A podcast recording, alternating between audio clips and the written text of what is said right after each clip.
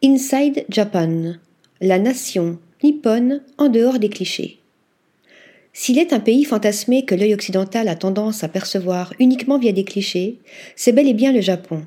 Des clichés que le photographe Roberto Badin a souhaité briser avec Inside Japan, un ouvrage unique qui nous emmène au cœur des villes nippones pour nous faire saisir toutes les subtilités et tous les contrastes de cette contrée. Pourquoi le Japon parce que durant son enfance passée au Brésil, le petit Roberto était immergé dans les dessins animés du pays du soleil levant. Le Japon était comme une planète distante. Je rêvais de m'y rendre, comme on rêve de marcher sur Jupiter ou sur Mars. Ma relation avec le peuple japonais a toujours été très sensorielle. Un de mes premiers travaux en tant que photographe a été commandé par Kenzo Takada.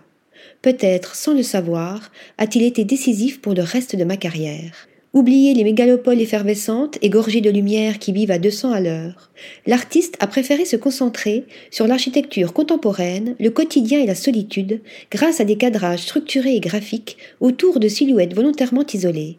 Une façon de questionner le rapport de l'être humain à l'environnement, Publié aux éditions Benjamin Blanc, ce beau livre contient plusieurs scénettes singulières. Une adolescente enfermée dans un cadre de lumière, deux silhouettes de Yakuza au cœur d'une composition sublime, une jeune femme cachée et à la fois soulignée par son parapluie immaculé sur fond de béton gris, autant de récits qui débordent de beauté, à découvrir de toute urgence. Article rédigé par Lisa Agostini.